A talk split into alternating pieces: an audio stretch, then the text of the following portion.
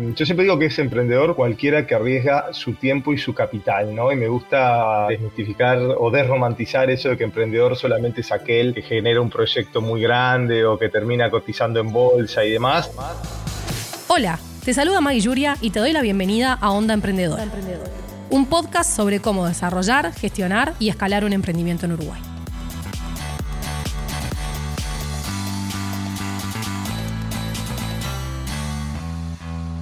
Onda Emprendedora es una iniciativa del Centro Ítaca de la Universidad Católica, de la Fundación Julio Ricaldoni de la Facultad de Ingeniería de la Universidad de la República y de Initium, Centro de Liderazgo, Emprendimientos e Innovación de la Universidad de Montevideo. Onda Emprendedora es posible gracias al apoyo de ANDE, la Agencia Nacional de Desarrollo de Uruguay.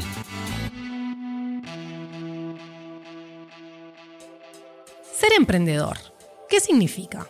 ¿Implica tomar riesgos? ¿Cuál es la relación entre un emprendimiento y las conexiones de valor? Puede parecer una pregunta imposible de responder. Pero para aproximarnos a una respuesta, en este episodio te traemos la conversación que tuvimos con Federico Labaña, fundador del Viajero Hostels y de Sinergia Cowork. Federico es un emprendedor que combinó su pasión por los viajes con su trabajo. Es fanático del fútbol y conoce más de 40 países en cuatro continentes. Si bien trabajó en relación de dependencia, comenzó su camino emprendedor muy joven, a los 21 años y acaba de publicar su primer libro, Cómo jubilarse a los 40 divirtiéndote mucho en el intento. En nuestra charla pasamos por los distintos momentos del camino emprendedor de Federico, pero empezamos por la madre de todas las preguntas. ¿Qué significa ser emprendedor? Hola Maggie, gracias por recibirme, un gusto estar con ustedes. Eh, uf, es muy, es muy amplia esa pregunta de qué es ser emprendedor, pero bueno, básica, básicamente eh, yo siempre digo que es emprendedor cualquiera que arriesga su tiempo y su capital, ¿no? Y me gusta desmitificar o desromantizar eso de que emprendedor solamente es aquel este, que genera un proyecto muy grande o que termina cotizando en bolsa y demás.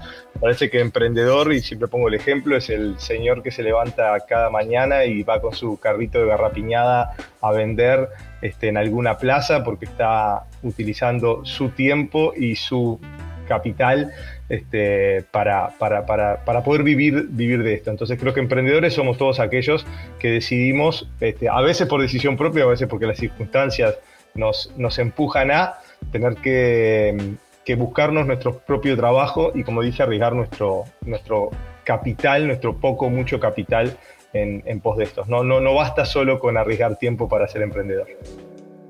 ¿Cómo, ¿Cómo, hiciste? Porque sabemos que lograste como combinar tus dos pasiones. ¿Cómo, ¿Cómo, te diste cuenta que de todo eso podías hacer un emprendimiento o podías generar tu, tu ingreso para vivir? E, e, es un camino, ¿no? No, no hay, siempre digo que no hay, no hay momento momento así donde uno diga, uff, me, me, di cuenta de que de todo junto, sino que es parte del, trayecto de la vida, que vas viendo cosas y, y, la vida te va llevando, ¿no? A eso. A mí claramente, primero eh, siempre tuve, bueno, no sé si siempre, por lo menos de muy chico tuve claro que quería ser mi propio jefe, de que eso tenía muchas, muchas contras, pero también tenía muchas ventajas. A mí siempre me movió la, la libertad, el tener disponibilidad total de mi tiempo para decidir yo cómo lo quería utilizar y no depender de otro. Entonces para eso no había forma, otra forma que no siendo yo mi propio jefe, porque mientras tuviera un jefe siempre iba a estar bajo lo que otro dispusiera. Eh, entonces esa fue como la primera decisión, ¿no? Este, también dentro de esa libertad y una de mis pasiones siempre ha sido viajar, conocer el mundo, siempre pensé que el mundo es demasiado grande y hay demasiada gente como para uno quedarse en, en, en, en su, su, chacrita. Eh, y eso me fascinaba y veía que también, que era muy poco el tiempo que uno tenía normalmente en esas vacaciones que podías tomarte y demás para, para conocer tantas cosas. Eh, entonces dije, bueno, tengo que de alguna manera intentar combinar, ser mi propio jefe, mi propio emprendimiento, con viajar, cómo hago, y empecé a pensar opciones. Y obviamente mis primeros viajes con 20 años fueron de mochilero, en hostels.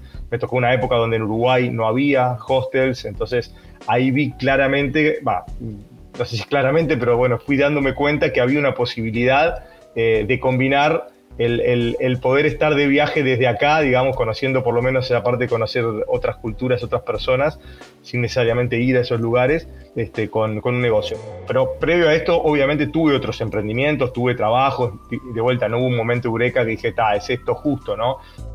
¿Y qué aprendiste de esos primeros emprendimientos que quizás no caminaron como querías o que los fuiste dejando porque te, surgieron otras cosas? Contanos un poco de, esos primeros proyectos. Mira, yo creo que lo principal que aprendí de los primeros proyectos, no sé si la palabra es aprender, pero lo, que más saqué fue tener confianza en mí mismo. Me acuerdo de la primera vez que tuve que enfrentarme a, con 20 y poco de años, a tener gente a cargo, a manejar un personal, a yo ser el jefe eh, y tenía mucho miedo, ¿no? Si iba a poder con eso, seguramente iba a tener aparte que dirigir a gente que era más grande que yo, que tenía más experiencia, si me iban a respetar.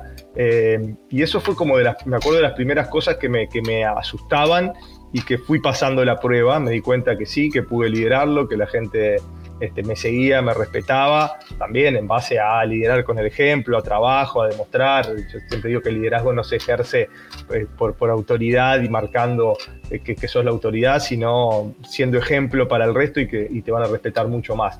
Entonces, eso para mí fue clave, ¿no? Creo que lo que más aprendí de los primeros emprendimientos es a confiar en mí mismo, a darme cuenta que podía llevar adelante las cosas que me estaba proponiendo para que después, cuando llegara un desafío más grande o más definitivo, eh, esa autoconfianza te, va a generar ser mejor vendedor de tu, de tu proyecto, este, generar mejores alianzas, tener una red de contactos más amplia, etc.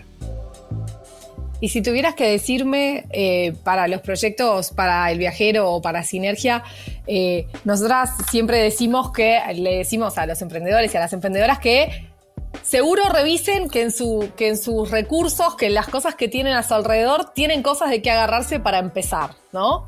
Eh, ¿qué, tenía Fede para empezar eh, el negocio de los hostels o el negocio o Sinergia?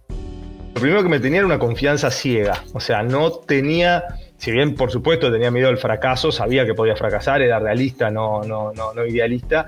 Eh, no sé, algo, algo dentro mío me decía que, iba a estar todo bien, que me iba a salir bien. Y, que en el peor caso, si me salía mal, no se terminaba el mundo ahí, ¿no? Em, entonces, lo primero que tenía era, era, confianza en mí mismo.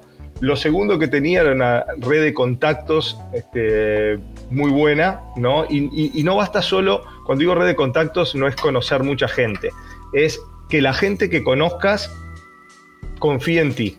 ¿No? O sea, te, respete, te quiera, confíe, em, porque eso es lo que te abre puertas, ¿no? No basta con solamente conocer mucha gente, no sirve de nada conocer mucha gente si esa gente no, no, tiene una buena percepción tuya además. En este caso, yo sabía que por la experiencia previa de trabajo, por la experiencia personal de, grupos de amigos y demás, sabía que había mucha gente que iba a confiar en mí, que iba a saber que, tal vez no tanto en mi capacidad, porque no podían saber qué tan capaz era para desarrollar un proyecto, pero sí sabían de mi, de mi don de gente, de que iba a ser una persona que, no les iba a fallar en lo que les, les, prometiera y que iba a dejar todo en la cancha para, para que eso pasara. ¿no? Entonces, eso también me abrió muchas puertas, porque para empezar cualquier negocio, tanto desde algo de capital, ¿no? el famoso acceder a, a Friends and Family o a gente que de repente te apoye si no tenés todo el capital, como para poder conseguir proveedores, clientes. Siempre cuento que para el primer hostel, por ejemplo, eh, las camas, las cuchetas me las hizo un amigo que tenía una carpintería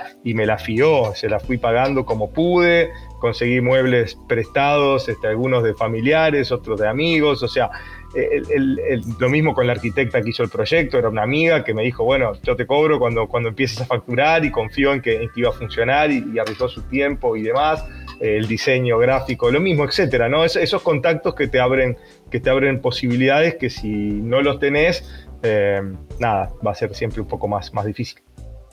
Me, me, encanta y estoy totalmente de acuerdo y me encantaron todas las reflexiones que hiciste de las redes de contactos, por lo que quiero ahondar un poquito más por ahí y preguntarte activamente vos desarrollás tus redes de contactos? Y si la respuesta es sí, ¿cómo lo haces?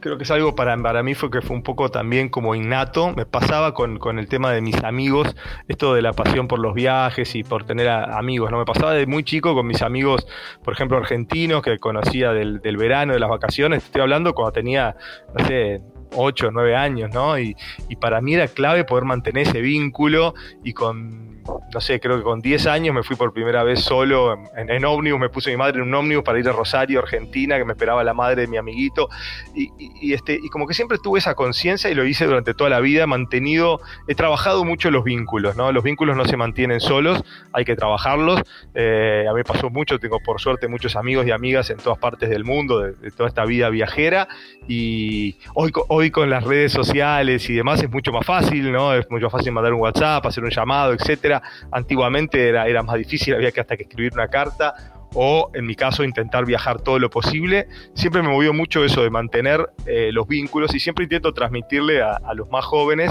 que la importancia ¿no? de, los, de, las relaciones, de los vínculos, que es increíble. Más allá que para mí es importante para realizarte como persona y para ser feliz, porque creo que de acá este, no nos vamos a llevar nada de esta vida, nos llevaremos los recuerdos y los afectos que cosechamos y nada más. Eso es un tema más filosófico que empresarial pero dentro de lo empresarial, esa, esa red de contactos, no te imaginas las puertas que te puede abrir a futuro.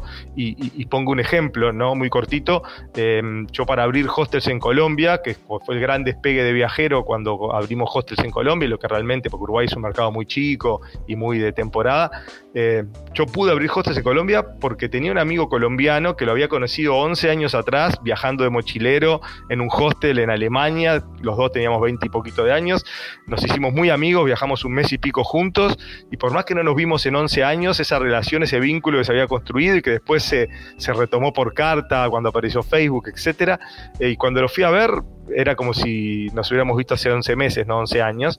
Y con él fue que pude armé, le planteé para hacer el negocio en Colombia y hoy en día seguimos siendo socios y a los dos nos cambió la vida haber abierto ese negocio juntos. Digo, yo no lo conocía a él con 20 años pensando en que íbamos a hacer un negocio juntos 10 años más tarde y que nos iba a cambiar la vida, pero pasó y, pasó gracias a que a que conocí ese vínculo y bueno, en, el libro cuento varias de esas historias este, de lo importante que fueron.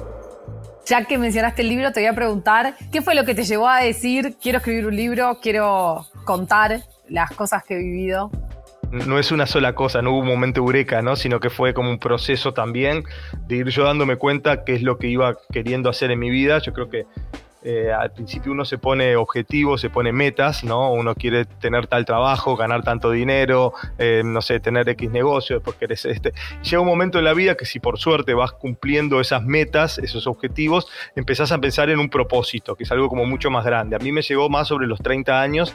Eh, decir, bueno, me ha ido bien, por suerte, todas las cosas que me he planteado las he conseguido, pero bueno, ¿cuál es mi propósito? ¿Me voy a seguir solamente poniendo objetivos eh, o me voy a plantear un propósito de, mi vida, ¿no?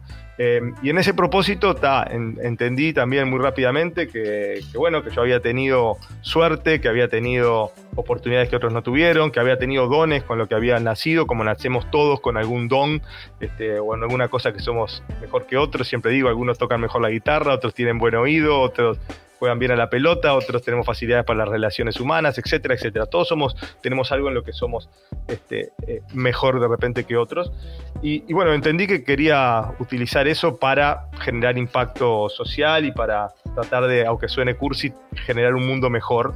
Em, y ahí empieza como un camino de decir, bueno, ¿qué, ¿qué, voy a hacer? ¿no? Porque para eso yo tengo que dedicar tiempo, para dedicar tiempo me tengo que salir de mis negocios, mis negocios tienen que depender menos de mí y si en algún momento puedo salirme totalmente mejor. Y ahí empecé un camino en la parte de los negocios de, bueno, de tratar de, que no dependieran menos de mí y buscar un comprador y, salirme y en esa etapa eh, estoy, ¿no? Ya estoy culminando esa etapa de salida de los negocios. Em, y ahí también digo, bueno, eso me va a poder eh, implicar tener más tiempo para, para, para dedicarle a temas de impacto social pero también tengo que, no sé, generar una red de vínculos, tengo que conocer más gente, hay gente que me tiene que conocer, si quiero ir a golpear puertas a personas que tienen mucho más posibilidades que yo de, generar impacto, eh, está bueno que me conozcan, entonces para eso, bueno, ¿cómo puede ser la manera? Dije, mm, de repente contando mi historia es una forma de que determinada gente me conozca, a su vez, en ese mismo camino, cada vez que me invitaban a dar una charla, este, a alguna entrevista o algo, veía que tenía mucho mucho impacto, en, sobre todo en muchos chicos y chicas jóvenes que les gustaba mucho mi proyecto y se sentían este, como entusiasmados para poder hacer cosas. Entonces dije, bueno, pues una buena mezcla contar mi historia que por un lado inspire a los que están empezando o, o ya empezaron y necesitan un, empujoncito o algún, algún consejo. Y también llegarle a los que ya la, ya la lograron, ¿no? los que ya hicieron y ya la sacaron del estadio y demás, que también me conozcan. Y me pareció que un libro era una muy buena herramienta de lograr esas dos cosas, lograr un poco más de masividad de llegar con un producto eh, que sea interesante para ese público. Ya, el desafío era ver si, si lo escribía de una manera interesante o no. Creía que historias para contar con toda esta vida de viajes y de hostels y demás tenía, este, y que a la gente generalmente le divertía. Y, así fue. Y bueno, de ahí llegamos al, al, producto, al producto del libro. Volviendo un poco para atrás con, a, las redes de negocios y a las, y a las conexiones y demás, eh, me pregunto, ¿a quién le pide consejos Fede Labaña cuando tiene que pedir un consejo de su negocio? Esto, esto es el típico, haz lo que yo digo, más no es lo que yo hago, ¿no? Este, porque en realidad no soy muy de pedir consejos. Este, y eso está mal porque lo que digo es que sí, que traten de tener algún mentor, algún referente. Em, a ver, en una época de cuando yo era más, más chico, aprendí bastante de, un primo mío con el que trabajamos juntos, Rafa, con el que hicimos varios proyectos juntos. Él es 10 años más grande que yo, tenía más experiencia, un tipo muy, muy inteligente, con una muy buena visión de negocios. Y con él aprendí, aprendí mucho. Pero la verdad es que después, más adelante, he sido bastante independiente, ¿no? Y tal vez sí, obviamente con mis socios, los negocios intento compartir y, discutir las cosas, pero no tengo la verdad nadie a quien cuando quiera ir a pedirle un consejo acudir. Y, este, y está mal, y ahora que me lo preguntás, estaría bueno que, busque algún referente, a pesar de que ya estoy grande, pero que busque algún referente para, para futuros proyectos. ¿Y, qué consejo le darías vos a un emprendedor o a una emprendedora que está empezando, que se está por animar a hacer su primer proyecto? Mira, lo, primero que digo, y lo digo en el libro, es que no me gusta dar consejos, no, no me siento quien para dar consejos, o no me quiero poner en esa posición de, aconsejar, prefiero siempre contar historias y contar mi historia y que la, historia eh, te inspire o algún cuento de algo que tenga que ver con el, con ese consejo, entre comillas, que necesitas para ese momento, y es un poco lo que, lo que hago en el libro, contar historias. Em, pero bueno, siendo más a lo que me preguntás y no, no esquivando la pregunta, eh, lo que yo más que consejo recomendaría este, a cualquier emprendedor, es que son muchas cosas, ¿no? Pero bueno, a ver, empezando por el tema de cuando uno está pensando un proyecto y el, animarse y demás, es que siempre digo que no se vuelve del no animarse. ¿No? Eh, de eso no se vuelve. Se, puede volver del fracaso, de que te fue mal, de que perdiste plata, perdiste tiempo, pero esa sensación personal de debí haberlo hecho, tuve la oportunidad, me coso y no me animé y me pasó la vida, eso es algo que es un peso que yo no me quería llevar en la mochila para el día que me fuera de, este mundo y siempre lo vi así, ¿no? Este, eh, para el que realmente tiene las ganas, que que por favor no se quede con esa sensación y que eso le sirva de, muletilla mental de que no se vuelve del no animarse. Y mm, segundo, les diría que se rodeen de gente positiva, cuento también en el libro y siempre lo digo, lamentablemente vivimos en un país conservador, donde tal vez la gente que más nos quiere este, es la que más nos da para atrás, muchas veces por, porque tienen miedo de que el fracaso nos haga mal o nos bajonee, y yo digo que no, no entienden que, lo que más nos bajonea es, no intentarlo eh, y, que, fracasar siempre se vuelve y siempre es un aprendizaje, entonces eh, varias veces a, amigos les he dicho, salgan de gente que no les, que no les aporte cosas positivas y no les dé para adelante, porque que salvo que tengas mucha tenacidad y demás, eh, esa gente probablemente te, provoque el, que al primer tropezón este, abandones.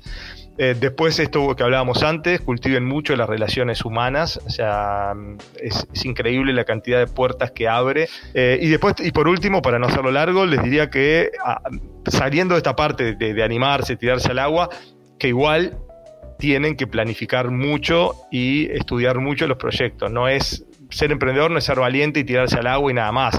Es ser inteligente y no tirarse al agua si la, si la piscina está vacía. O sea, hay que estudiar bien y saber eh, no, pongas un café en una esquina que hay cinco cafés a la redonda, salvo que tengas un diferencial brutal y estés convencido de que, de que, de que tenés un producto único increíble. No, no, no hagas las cosas solo por impulso, hay que estudiar mucho el mercado, saber cuál es tu público objetivo, o sea, ser profesional a la hora de tomar esa decisión de emprender.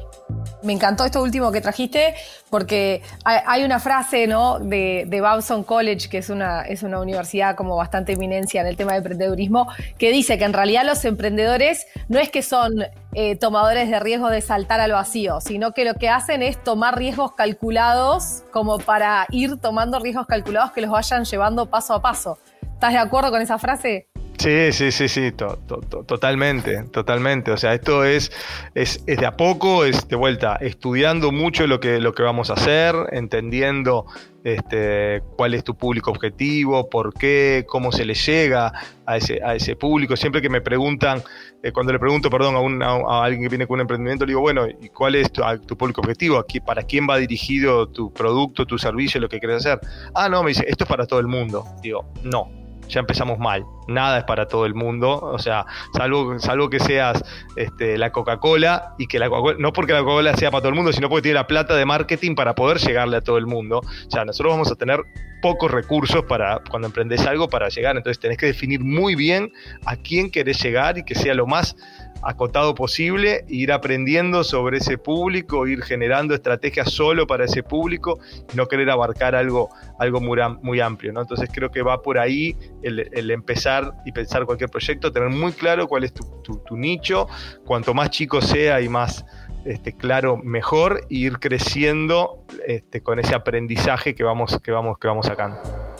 Me encanta. Esto de que si es para todo el mundo, en realidad no es para nadie, porque somos todos la, suma de segmentos. Fede, ya para ir cerrando, una última pregunta. ¿Qué le dirías al Fede de la Baña de hace 15 años? En realidad, mm, en realidad la otra vez me preguntaron este, si, si, si, si tuviera que volver a elegir este, la misma vida, si harías todo igual o qué cambiaría y, y contesté que haría todo exactamente igual. No, no, no me arrepiento de absolutamente nada de, lo que hice, porque incluso obviamente todas las cosas que te salen mal es parte de eso, de ese, aprendizaje. Em, tal vez lo único eh, que siento que puedo haber descuidado un poco y que si lo hubiera pensado antes lo hubiera cuidado un poco más, es, volviendo al tema de los vínculos que ha sido tanto en esta charla, es em, tal vez por por crecer mucho mis vínculos hacia afuera, hacia el mundo, tal vez descuidé algo los vínculos eh, acá, en, Uruguay, de mis amigos más de toda la vida. Me pasó que en una etapa donde muchos de mis amigos estaban siendo padres, este, yo estaba haciendo negocios y creciendo internacionalmente y viviendo en otros países y me perdí un poco eso, tal vez no le di la importancia que era hoy que soy padre, este, me doy cuenta lo importante que es un hijo y, estar ahí y, que los afectos estén. Entonces hoy si se quiere mi, mi remordimiento, mi reproche sería eh, no haber estado un poco más con, mis amigos, amigas que, fueron papás y que tuvieron otra vida tan diferente a la mía en momentos donde yo estaba afuera, tal vez le podía haber una vuelta. No sabía en aquel momento, no sentía la importancia que es, en este caso, la, paternidad y, bueno, tal vez me, arrepiento un poco de eso y sería lo único que le diría a Fede, este, dale más importancia a cosas que para vos no eran tan importantes como esta o que para vos eran secundarias, para, para, para, para ese Fede hace 15 años viajar, el mundo era como lo más importante y no entendía que esas cosas eh, tan familiares y demás eran tan importantes y, hoy lo entendí. Me encanta, Fede, eh, y cuidar ese balance, ¿no? De, que todo, de que todo pase al mismo tiempo. Me encantó. Bueno, eh, ahora sí, para, irnos yendo total, ¿dónde pueden conocer las personas que nos están escuchando más de Fede La Baña? Bien, buenísimo, porque ahora puedo publicitar el libro. Eh, bueno, el, libro se llama Cómo jubilarte a los 40 divirtiéndote mucho en el intento. Está en todas las librerías del país, pero aparte tenemos una página web que es como jubilarte a los 40.com eh, y se puede comprar a través de la página. Y si se compra a través de la página, que toda la venta se hace a través de broly.com, que es una librería este, virtual de, unos chicos que tienen un proyecto social que por cada libro que compras a través de ellos donan uno de texto a una escuela pública, así que eh, los que quieran comprar por la, por la página web tanto sea de cómo jubilarte a los 40.com o broly.com, aparte están donando un libro a una escuela pública y aparte eh, todo lo que el libro genere de ganancia va a ser donado a, una fundación en la que trabajo hace muchos años que se llama Onbiham Yoga y Valores en Cárceles, porque la idea del libro, como dije al principio, no, no es...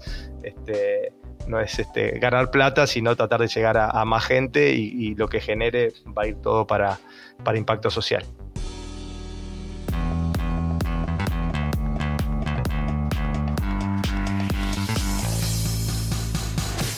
Le agradecemos a Federico Labaña por participar de este episodio y compartir su experiencia con la comunidad de emprendedoras y emprendedores de Uruguay.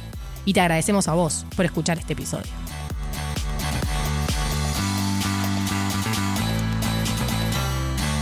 Si disfrutaste de este podcast, suscríbete y seguí a Onda Emprendedora en Spotify, Apple Podcast y en todas las plataformas de audio en donde escuches tus podcasts. Y compartí el episodio en tus redes sociales con el hashtag Onda Emprendedora. En nombre de todo el equipo detrás de este podcast, me despido. Hasta una próxima Onda Emprendedora.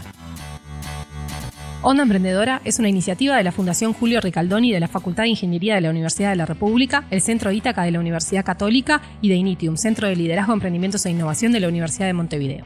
Onda Emprendedora cuenta con el apoyo de ANDE, Agencia Nacional de Desarrollo de Uruguay, y fue producido por La Parla Media. Música original, Nacho Villalba. Conducción, entrevistas y producción de contenidos, Josefina Maisonave, Mai Yuria, Silvana Nalem, Anaquiar Ortolani y Andrea Solari. La producción por La Parla Media es de Álvaro Caso y el diseño de sonido es de Conrado Hornos.